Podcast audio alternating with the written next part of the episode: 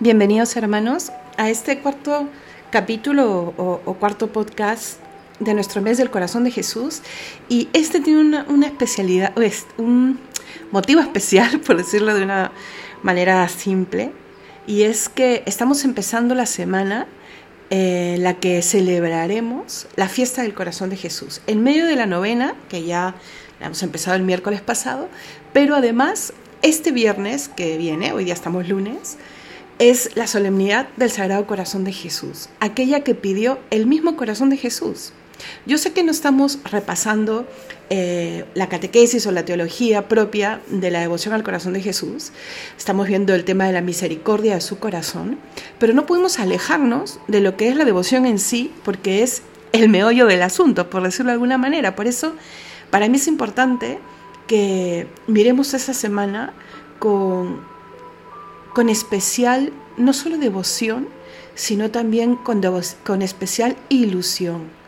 Porque el corazón de Jesús esperó muchísimo tiempo, podemos decir muchos siglos inclusive, para revelar su corazón a Santa Margarita en un momento eh, concreto e incluso dentro de todo ese plan que tuvo con Santa Margarita de revelar los misterios de su corazón, también se dio un tiempo y, será hasta la cuarta revelación, la que se llama la gran revelación, un par de años después de la primera, en la que el corazón de Jesús le dirá aquello que más desea de Santa Margarita en medio de toda la manifestación de lo que escondía su corazón, esos tesoros escondidos en su corazón. O sea, él le dirá, te, he venido preparando todo este tiempo, te, he venido mostrando los, los eh, secretos, escondidos en mi corazón, sobre todo para que estés fuerte y comprendas lo que quiero pedirte, lo que quiero pedirle al mundo, que se celebre una solemnidad eh, por mi corazón. Uno dice, pero ¿realmente era eso lo más importante de toda la revelación? Yo he pensado mucho en eso. Yo creo que desde el primer momento en que el corazón de Jesús muestra su corazón, empieza una revelación que solo llegaremos a comprender completamente en el cielo, pero que tiene muchísimo de, maravilloso, mm, de alimento para nuestras vidas, de respuestas a tanta sed, a tantos anhelos. Pero yo creo que eh, la celebración de la solemnidad del corazón de Jesús ha sido un antes y después en la historia de la iglesia y, de las celebraciones a lo largo del año litúrgico, porque se impuso esta fiesta en la que todos los años, todos los creyentes, todos los que hagan misa diaria, todos los que se han consagrado al corazón de Jesús, en fin, o sea, vuelven a mirar cuál es el objeto eh, importante, el objeto formal, el objeto propio de esta devoción, que lo ha dicho el mismo Jesús, que es el amor inmenso escondido en el corazón del hombre Dios, que es Jesucristo. Ese tanto amó Dios al mundo, ese habiendo amado, al mundo los amó hasta el extremo. Eh, toda, es, toda esa fuerza que transmitió con su predicación, rodeado por los signos, sobre todo los, las parábolas de la misericordia que estamos viendo ahora, todo eso se, ha sintetizado en el objeto propio de esta devoción, su corazón. Y lo que esconde este corazón. Y todos los años hacemos el esfuerzo, como estamos haciendo ahora, ¿no? De volver a mirarle. Y le celebramos en el contexto más perfecto del encuentro entre el cielo y la tierra, que es la Eucaristía, que es la Santa Misa. Ahí le celebramos. Ahí nos acercamos al altar a decirle, Señor, aquí estoy. Y vengo a comulgar como tú pediste, con una comunión reparadora, primero reparando mis propias miserias, mi propio pecado. Me das la oportunidad, la oportunidad de, mientras estoy caminando por el pasillo del centro hasta recibir la comunión, ir diciéndote, aquí estoy porque tú lo pediste, porque quieres que comulgue reparadoramente, para curar ese corazón tuyo por todos los ultrajes que yo he causado a ese corazón, que tanto me ha amado y que tanto he desamado, de muchas maneras, eh, eh, pecando, dudando, eh, reclamando, en fin, ¿no? Y también me das la oportunidad de reparar contigo los pecados de otros, como hermana, como hermano de los demás. Y también me das la oportunidad sobre todo de reparar todo lo que sufre tu cuerpo pisoteado en los ultrajes que hacemos de muchas maneras también al sacramento del amor, que es el sacramento de la Eucaristía. Por eso ya con esto que hemos dicho ahorita, basta para comprender eh, el inmenso regalo que el corazón de Jesús ha querido darnos al pedirle a Santa Margarita que luche hasta el final para que se instituya una solemnidad en honor al corazón de Jesús. Y esta es su semana. Es la semana en la que lo celebraremos. Hay que seguir preparándonos, hermanos, de la manera en la que Dios eh, sople para prepararnos. Podemos estar viviendo situaciones muy, muy particulares en nuestras propias vidas. ¿no? Podemos estar en medio de, exámenes, podemos estar eh, eh, empezando el invierno por allá por, por, por, por por Perú, podemos estar eh, empezando las vacaciones aquí, podemos estar pasando un mal momento, en fin, lo que nos esté tocando vivir, que sea una ocasión, eh, un trampolín para volver al corazón de Dios renovados, para decirle al Señor, aquí estoy, como el hijo pródigo, o como la parábola que vamos a ver hoy día, la de la oveja perdida, ven por mí, tú Señor, soy esa oveja que se ha perdido, o, que se ha alejado. Ven por mí, porque por mis propias fuerzas yo no puedo. Y, nos preguntamos, ¿no? ¿Y de verdad vendrá solo por mí cuando hay tantísimos miles de millones de personas, muchísimas más buenas que tú y que yo? Por supuesto. Hasta en nuestra propia casa podemos mirar alrededor y decir, pero ella o él son mejores que nosotros. Pero el Señor, y lo dice San Pablo, ¿no? Quiere que todos se salven y lleguen al conocimiento de la verdad. Es la sed de su corazón. Y también es la sed del nuestro, aunque no lo reconozcamos totalmente, ¿no? Porque como, como acabamos de decir, ¿no? Lleguen al conocimiento de la verdad. O como lo ha dicho tantas veces eh, San Juan cuando habla del poder del Espíritu Santo, ¿no? No comprenderemos totalmente la verdad de Dios, no la veremos plenamente hasta que no estemos, en una comunión perfecta con Él y eso solo será en el cielo. Pero podemos ir adelantando en ese conocimiento de la verdad si nos acercamos a su corazón, ahí donde obra de manera especial su Espíritu.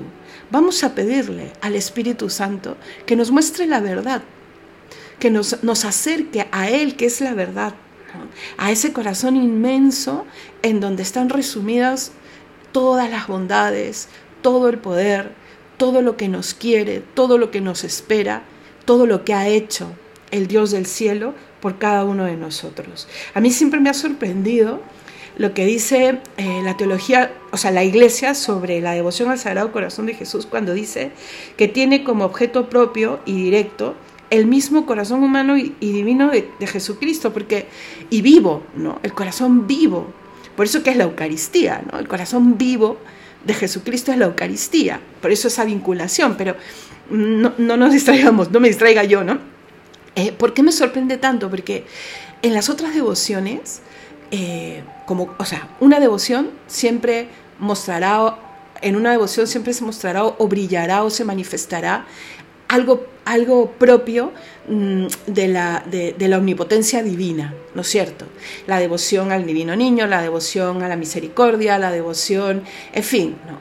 Pero en esta, el Señor ha querido mostrar toda su humanidad y su divinidad, porque en el corazón, lo dice el Antiguo Testamento, lo dice el Nuevo Testamento, y, y finalmente lo ha dicho el mismo Cristo cuando se lo ha explicado Santa Margarita, está presente Jesucristo con todo lo que Él es. Cuando nosotros decimos, nosotros somos imperfectos, decimos, te quiero con todo mi corazón, o mi corazón está roto, está herido, o, o, sea, estamos hablando de, de todo lo que nosotros somos. Pues Cristo conoce nuestro lenguaje. Cristo comprende mucho mejor que nadie que ese corazón es su alma y esa alma suya es eh, todo lo que Él es y todo lo que Él es es ese Cristo hecho hombre, que ha querido venir a manifestar el amor de, la Trinidad por cada uno de nosotros, por cada uno de nosotros. Por eso cuando miremos al corazón de Jesús, tenemos que poder ver la relación que tiene directamente con el amor, ¿no? Y, y Él es amor. Por eso es que el corazón de Dios es Dios mismo, que nos vuelve a decir, aquí estoy, aquí estoy para que recuerdes que, es verdad, ¿no? que no es simplemente un dibujito ahí para que, eh, em, no, es verdad. ¿no? Eh, ha querido realmente decirnos, esto es lo que yo quiero para ti. Hay que distinguir por eso cuando vemos al corazón de Jesús, primero la persona que que, ha sido llamada a esta devoción. Segundo, la, la, excelencia que justifica esta devoción. Y tercero, la manifestación que motiva esta devoción. Por eso es que finalmente la respuesta siempre será el venid a mí y el ámame tú. Que son frases que el mismo Cristo le dijo a Santa Margarita en las revelaciones. ¿No? Mira este corazón, ven a mí, mira este corazón. Y luego le dirá más adelante, al menos ámame tú, nos lo quiere decir nuevamente a nosotros. Por eso en este inicio de semana, digámosle al Señor en nuestro rato de oración, Señor, grita dentro de mí, que yo pueda comprender qué cosa espera tu corazón de mí, qué cosa esperas tú de mí, por qué confías tanto, por qué me quieres tanto, por qué has hecho tanto por mí, como si fuese único. Hay que creerlo. Y, y el Señor ha eh, contado a la gente una parábola muy bonita para que realmente creamos que Él hubiese hecho todo lo que ha hecho por la creación entera eh, como si solo hubiese sido tú, el único.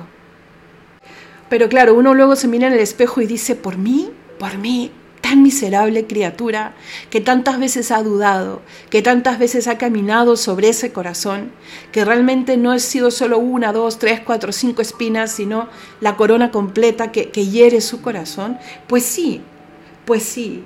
Por eso para eso hay que comprender eh, que el corazón de Jesús es Él, y, es Él que es amor, que es misericordia, que es ternura. No olvidarnos de, esas tres cualidades que finalmente es una, que finalmente es su corazón. Amor, misericordia y ternura. Y que lo hemos visto a la tira, la tira así desde el principio en Belén, luego en la cruz, en la resurrección y en su ascensión, donde nos promete quedarse con nosotros hasta el final, hasta que podamos estar listos para alcanzar al cielo, hasta que podamos compartir de su resurrección gloriosa. Entonces, hermanos, miremos ese corazón traspasado. Es toda una catequesis cuando vemos eh, eh, lo que Él enseña, ¿no? Tú mira una imagen del corazón de Jesús y te recordará más o menos lo que Santa Margarita dio porque ella lo ha revelado tal cual. Y, el corazón de Jesús señala su corazón. En la segunda revelación le explica claramente qué cosa significa lo que ella está viendo.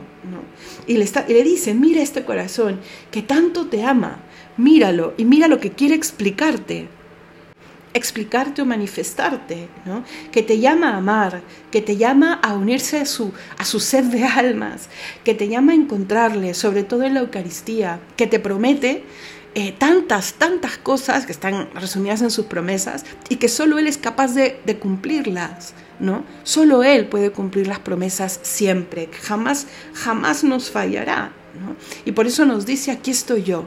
Este corazón está rodeado de fuego porque quiere demostrarte cuánto te ama. Este corazón está eh, eh, coronado, o sea, lo, lleva arriba esta cruz que finalmente es victoria. No te olvides, aquí en esta cruz fue atravesado este corazón por ti, que terminó de darlo todo, ese costado abierto. Por eso también la herida, que es una puerta finalmente a encontrarle, y esa corona de espinas, donde Él te recuerda que quiere una relación de amor. Por eso está esa corona de espinas, porque en una relación de amor, el que ama puede también sufrir el desamor. Porque si solo nos dijera, sí, yo te quiero, te quiero, ¿no? Te quiero, pero no sería realmente amor si es que él no esperase que le ser querido. Y eso, hermanos, mm, yo sé que he usado muchas veces la palabra misterio, pero es que de verdad, eh, y misterio no significa que no, llegamos, no podamos ir comprendiendo, ¿ah? sino que es, eh, no llegamos a alcanzar comprenderlo totalmente. Y gracias a Dios es así, porque podemos ir avanzando todos los días, todos los días en un poquito más de comprensión. Pero realmente ponte a pensar, el Señor, el Dios, el, el que lo ha hecho todo, quiere que le quieras, espera que le quieras con ilusión, con, con ánimo, con sed, con anhelo, y lo hace todo, todo para eso. Crea, salva, te, te acerca a la salvación de muchas maneras, te dice aquí estoy y te dice voy por ti, voy por ti. ¿no? Y es la misericordia, el tema que nos reúne, la que nos permite conocer los rasgos de ese corazón. ¿No? Y por eso nos vamos aficionando a Él y, va obrando milagros en nosotros. Déjale un lugar a la devoción al corazón de Jesús en tu vida y en tu familia y verás cómo se abre paso sola, sola. Va transformando las almas, va enseñándote a caminar incluso en medio de los valles de lágrimas, porque no promete que no los tendremos, es propio esta vida. Y él ha dicho, toma tu cruz y sígueme, pero en esa cruz, en esa cruz está su corazón traspasado, que es hogar, que quiere ser hogar entonces, hermanos, hoy día miremos la parábola de la oveja perdida. Es más cortita, la voy a leer, pero miremosla también con, esas eh, ganas de creer un poco más en que realmente soy único, ¿no? Soy única para el Señor. Bueno, entonces vamos a pasar a leer la parábola. Está en el Evangelio de San Lucas, en el capítulo 15, versículo 3. Está antes que la del hijo pródigo, ¿vale? Y dice, Jesús les dijo esta parábola. ¿Quién de vosotros que tiene cien ovejas y pierde una de ellas, no deja las noventa y nueve en el desierto y va tras la descarriada hasta que la encuentra? Y cuando la encuentra, se la carga sobre los hombros, muy contento y al llegar a casa reúne a los amigos y a los vecinos y les dice, Alegraos conmigo, he encontrado la oveja que se me había perdido. Os digo que así también habrá más alegría en el cielo por un solo pecador que se convierta que por noventa y nueve justos que no necesitan convertirse. Palabra de Dios. Es una parábola cortita, pero que nos puede dejar muchas cosas, eh, eh, muchas preguntas en el aire. ¿no? En la parábola del hijo pródigo hemos visto que lo que conmueve, por supuesto, el corazón del padre es que el hijo pródigo vuelve. ¿no? Se va generando una conversión antes de que se encuentre con el, con el padre. ¿no? Pero aquí, o sea, vemos que el buen pastor es el que pronuncia la primera y la última palabra, ¿no? Yo voy en pos de ti, yo te perdono. Entonces, Em, este Dios que espera y que luego acoge, se transforma en esta, en esta parábola en el Dios, en el buen pastor, ¿no? que se adelanta al pródigo, a, la, oveja, pero imagínate que es el hijo pródigo, y a seguirle, ¿no? incluso en sus insensatas correrías en nuestras insensatas correrías. Cierra los ojos y piensa en aquella falta, en aquel pecado que te tiene atado que, incluso te está convenciendo de que eres una mala persona. Piénsalo. Eh, y ahora piensa en que el Señor sabe esa herida que tienes, que te tiene al margen del camino, ¿no? que te tiene tal vez ahí eh, eh, apartado del rebaño en el que sabes que, que puedes ser feliz, pero que no sabes cómo, en fin, retomar tantas cosas, pues Él lo ve, Él lo sabe, ¿no? y quiere ir en pos de ti. Imagínate pues al pastor que enloquece. O sea, una vez yo escuchaba eh, a un pastor que trataba de explicar esta parábola y decía que es cierto, que quien cuida ovejas puede entenderlo muy bien, que es cierto, que cuando alguna del rebaño se aleja, el pastor deja las 99 que están, eh, eh, están acostumbradas al camino, que están ahí juntas, contentas, haciendo lo que toca, ¿no? Y sale disparado a buscarla.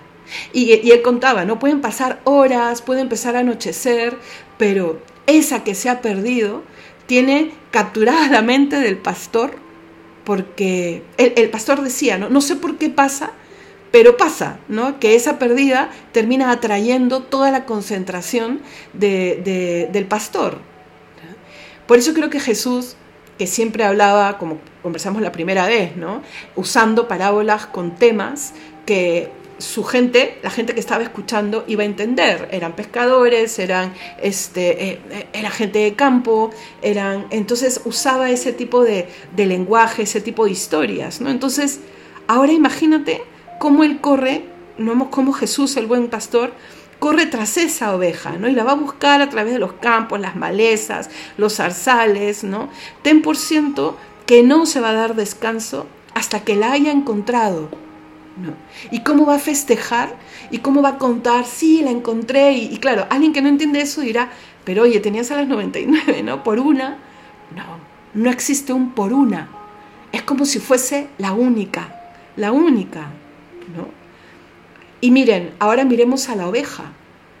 En la parábola no vemos que la oveja haya dado alguna señal de dolor, de arrepentimiento. Al contrario, eh, eh, pareciera que no piensa sino más que, en huir, en correr, en evitar totalmente la presencia del buen pastor, ¿no? Cerrar los ojos para no pensar en, él, ¿no? ¿no? escuchar sus palabras. Eh, ¿Te ha pasado? ¿Me ha pasado?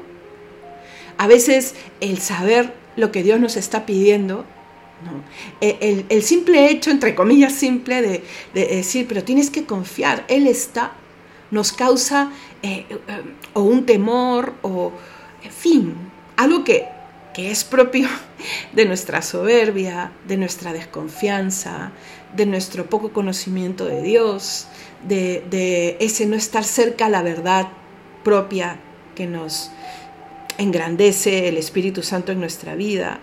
Entonces, nos podemos parecer a esa abeja que no ansía más que los pastos prohibidos, sus desórdenes, su ruina, o sea, eh, eh, no oye, no oye eh, la voz del pastor que le está llamando, hasta que empieza a darse cuenta que esos pastos no son los que anhela su corazón, por decirlo de alguna manera, ¿no?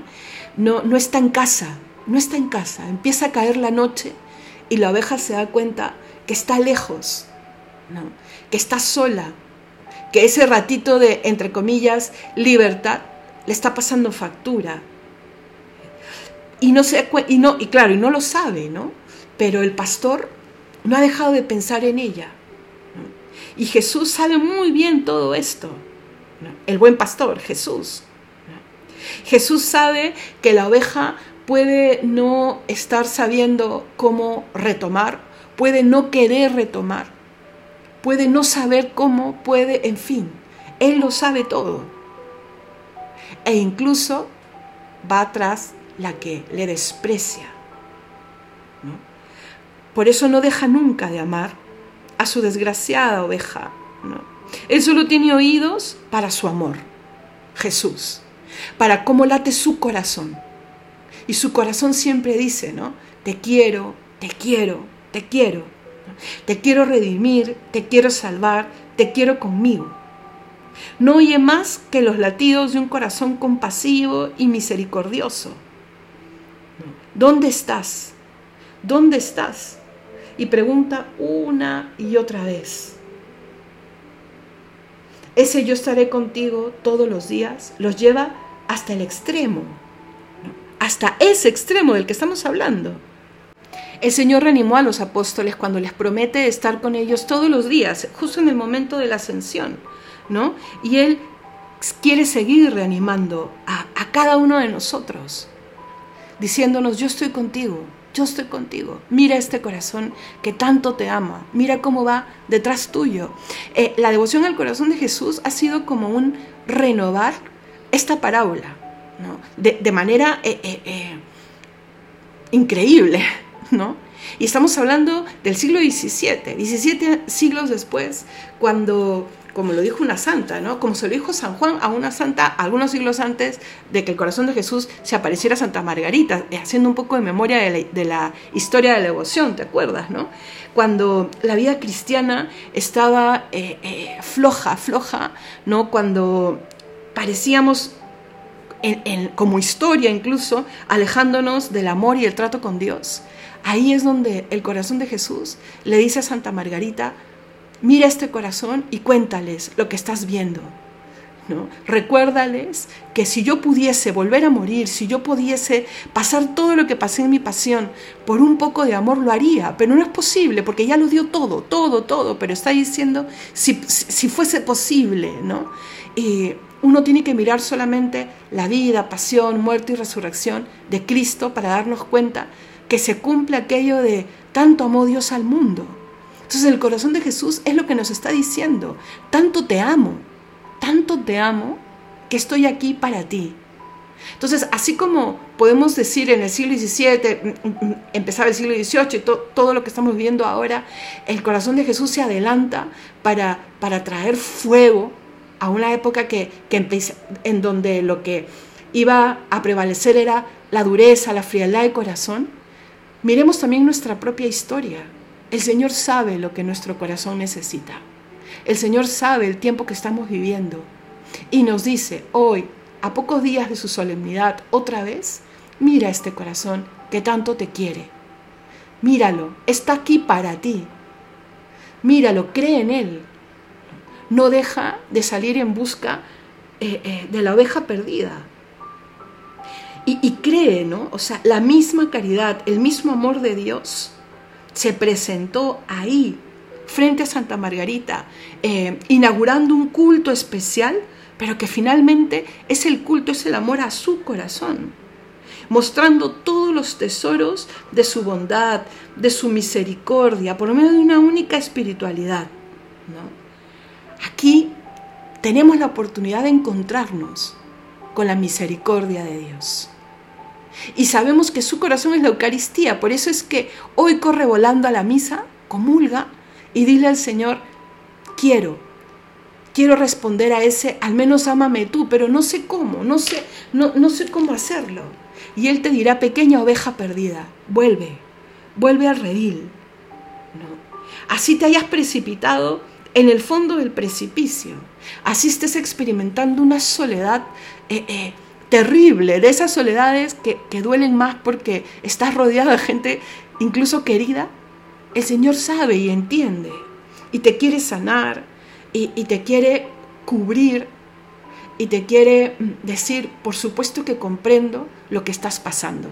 Estoy yo aquí, estoy yo aquí, que soy tu Padre, que soy tu Dios. Está aquí mi corazón abierto, donde están todos los secretos de cómo te quiero, y de cómo quiero que seas y de cómo puedes ser con el poder de mi presencia. La oveja perdida, por supuesto que recordará la voz de su pastor. Recordará el redil que ha abandonado y se dejará curar. Esa iniciativa tomada por Dios invita luego a que la oveja se ponga de pie, porque el Señor siempre dejará esa parte que tiene que ver con tu libertad. Y dirá, ahora escucha y ahora tú responde, tú responde.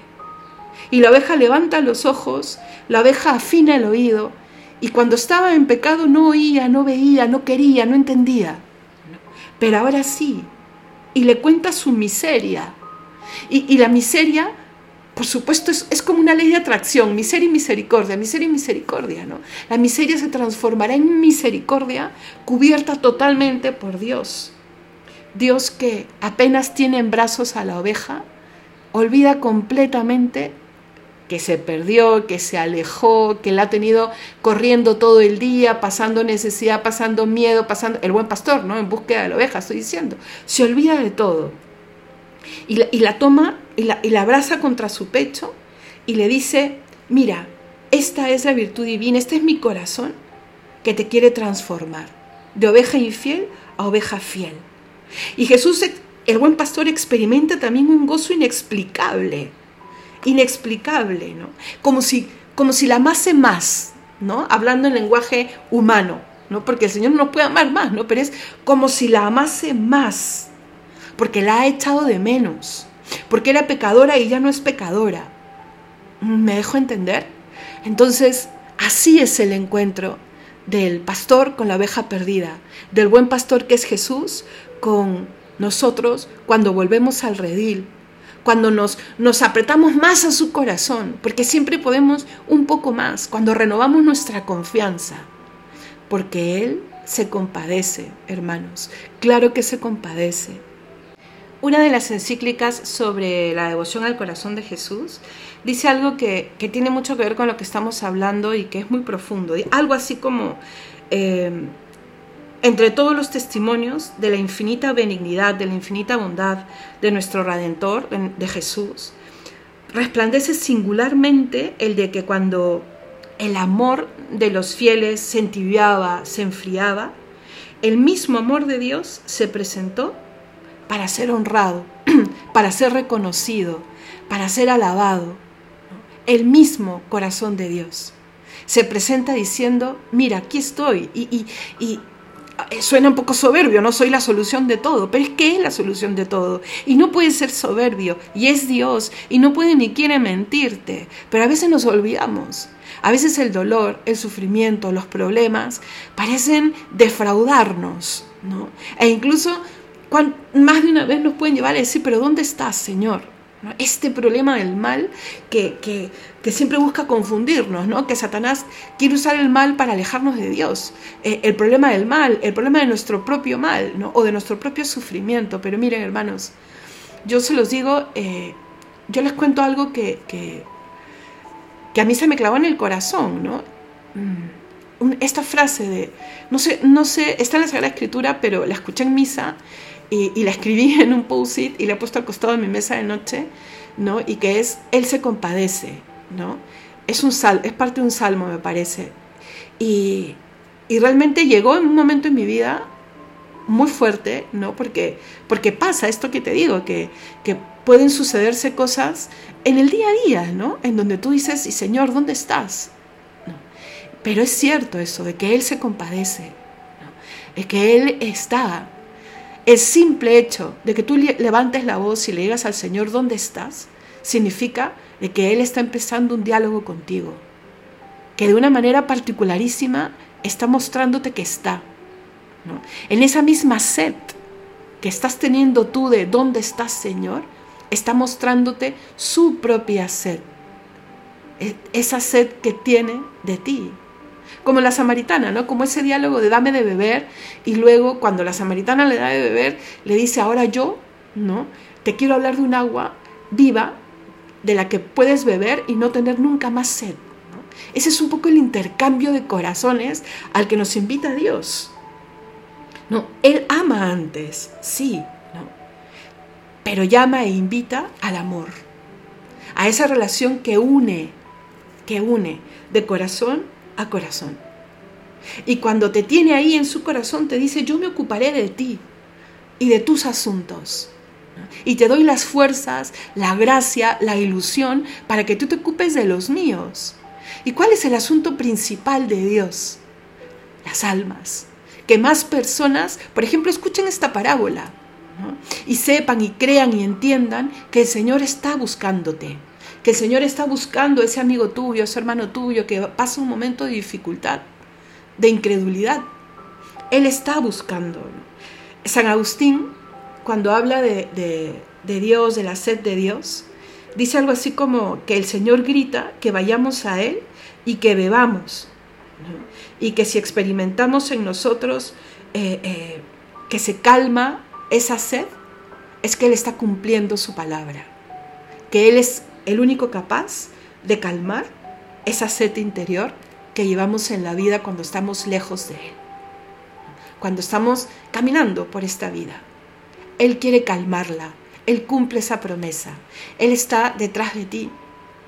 Escúchale, tu vida, tu alma, tu ser completo va a reconocer su voz. Date esa oportunidad. Por eso, hermanos, he querido mm, esta parábola para empezar esta semana, para que nosotros podamos recordar lo que nos dice esta devoción, que es que es Cristo el que vuelve a tomar la iniciativa, como siempre, con esta espiritualidad, que además es una espiritualidad, una devoción especial entre todas las devociones, la más especial, porque es la que nos presenta a Cristo completo, por decirlo de alguna manera, ¿no? a todo lo que Él es, porque el corazón siempre sintetiza todo lo que tú eres, y Cristo es hombre y Dios verdadero.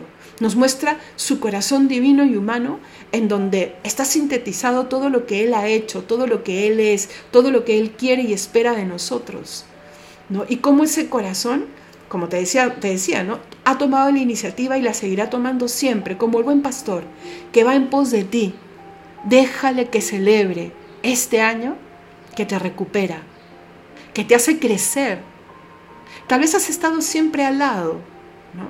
pero de alguna manera has empezado a tomar algún tipo de distancia, alguna incredulidad, algo que ha entibiado tu relación.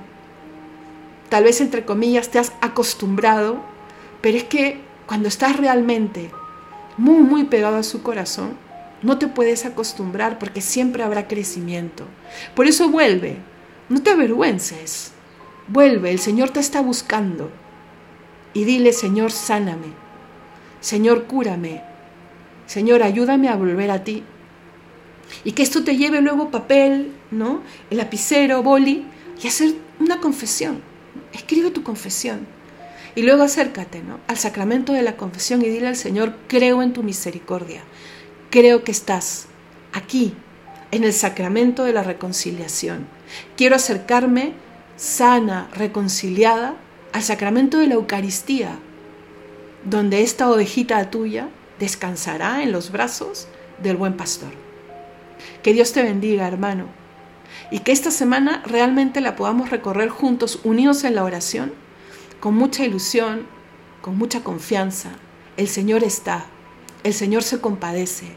Así no le podamos oír, así no le podamos eh, eh, eh, ver, por el motivo que sea. No dudemos. Por eso recemos unos por otros, para que nuestra fe se vea renovada, fortalecida, para que la devoción al corazón de Jesús se abra paso en nuestras vidas, en nuestro hogar. Sigamos renovando nuestra consagración. Demos gracias a Dios porque en estos días se están consagrando muchas familias, muchas personas, muchos jóvenes, muchos niños. O sea, esta devoción está viva. Y el Señor llama, llama, consuela, responde, busca. Que Dios te bendiga. Y nos encontramos el viernes, el mismo día de la devoción, el mismo día de la solemnidad. Eh, colgaremos el siguiente audio temprano, ¿no? Para que pueda ser escuchado temprano, tanto en este hemisferio como en el otro, ¿vale? Que nos sirva un poco de preparación. Y eh, tendremos un extra esta semana, eh, un audio que se subirá el día jueves, con algunas pautas mm, eh, muy prácticas, entre comillas, ¿no? que nos puedan ayudar a vivir de, una manera más intensa eh, el día de su fiesta. El día de su fiesta, el día de su procesión, colgan unas recomendaciones con pequeños recordaris ¿no? sobre la misma devoción. Esa, ese saldrá el jueves. Y el viernes nos encontramos con otra parábola de la misericordia. Que Dios te bendiga nuevamente.